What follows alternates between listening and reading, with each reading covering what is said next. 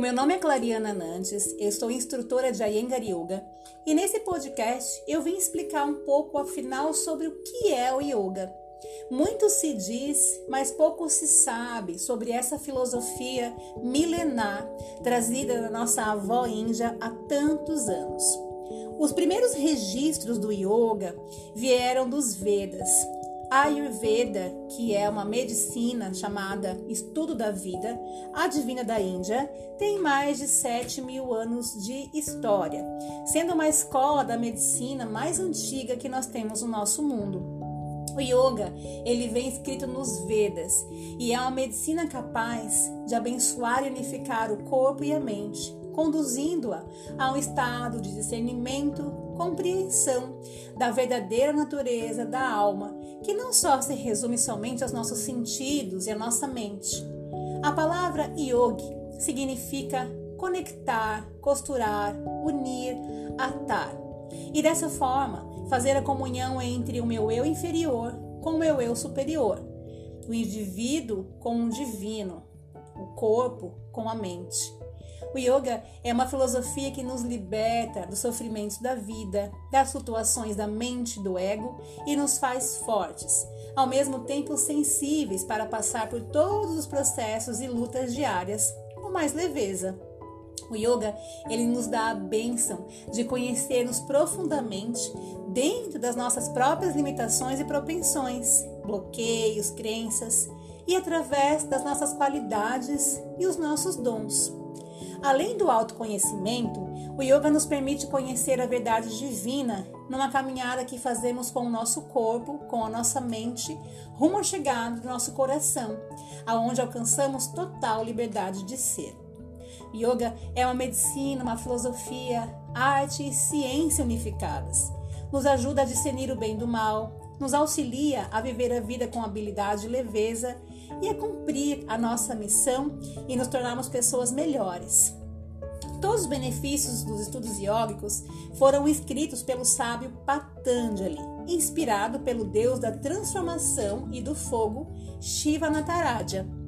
Yoga é a música da vida e Shiva é o dançarino cósmico.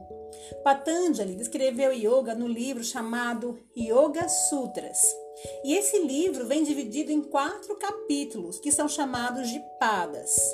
Então, o primeiro pada é o Samadhi, sendo que este livro começa do fim para o início. Ou seja, o último capítulo é o primeiro, é o último estágio que vem trazido no livro como primeiro. Samadhi, que é o primeiro pada, é o estado de contemplar, o estado de você sentir a divindade, a luz habitando dentro de você mesmo. É o momento onde a fusão do corpo do indivíduo se junta, se une com o corpo divino, Atman e Paratman. Essa fusão mágica. O Samadhi, ele traz inclusive conhecimento acerca de um comprimento muito natural e conhecido entre os yogis, que é o Namastê. Namastê, ele significa o próprio Samadhi, reconhecer a luz que há em mim e a luz que habita em cada um dos seres. O segundo pada é chamado de sadhana. Sadhana é manter a prática diária, regular, constante e ininterrupta os estudos da teoria, os estudos na vida prática. Nós somos todos sadakas quando nós praticamos yoga regularmente, porque é através da prática diária que nós podemos alcançar os frutos dessa prática maravilhosa, aonde o fim não é em si o objetivo, mas são alcançados os êxtases do yoga através do meio, através da própria caminhada dentro da prática regular. Através dessa prática, nós somos lapidados como um cristal que vai tomando forma com cada vez que ele passa por uma lapidação. Depois, nós temos o terceiro pada, que é o vibhuti. Vibhuti são as propriedades e os poderes que nós podemos absorver e ganhar através da prática de yoga. Então são muitos. Fisicamente, nós nos tornamos o nosso corpo mais forte, harmônico, saudável, equilibrado. Nós também desbravamos as leis da gravidade e podemos ficar mais leve, fazendo posturas que deixam o nosso harmônico corpo feliz e contente dentro das nossas limitações e também do nosso ato de vencer as nossas próprias questões que trazem medo, questões que nos desafiam. Então, as propriedades é, e poderes também vêm para a nossa mente. Uma mente mais sã, mais leve, um estado harmônico de ser, uma preocupação não só com seu interior, mas com todo o universo, uma responsabilidade com o universo que vivemos. Depois, o quarto pada é o Kaivalya, Kaivalya significa liberdade, emancipação. É o momento onde esse manuscrito nos traz o conhecimento de estarmos livres das ações externas do mundo. Ou seja, nós vivemos no mundo, mas nós não estamos apegados às coisas que o mundo oferece. Pode estar acontecendo uma guerra lá fora de ódio, de luta pelo poder, de instabilidades emocionais. Porém, o Kaivalya, que é a libertação, é, diz que você está seguro dentro de si, que a guerra externa não pode ferir a sua liberdade interna. Então, Kaivalya é uma liberdade que é um estado de ser.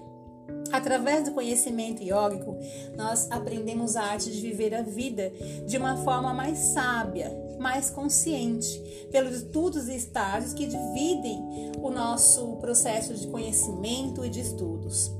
A prática de yoga ela é dividida em vários aspectos, não somente as práticas de posturas físicas, que é o que a gente mais vê por aí, mas ser yogi é ter um condicionamento harmônico, é ter uma responsabilidade planetária, é ter uma consciência de luz divina em si e nos outros. A prática de yoga nos torna pessoas melhores. Ela não nada tem a ver com religiosidade.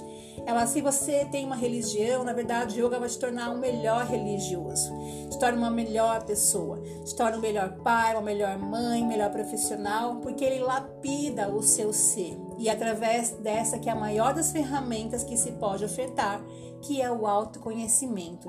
Aquele que se conhece, aquele que consegue desbravar os oceanos interiores, tem a chave do universo em suas mãos. Pratique yoga com amor, pelo amor e através do amor.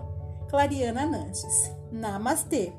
A divindade que habita em mim, saúde e reverencia a divindade que habita em você. Iogue-se.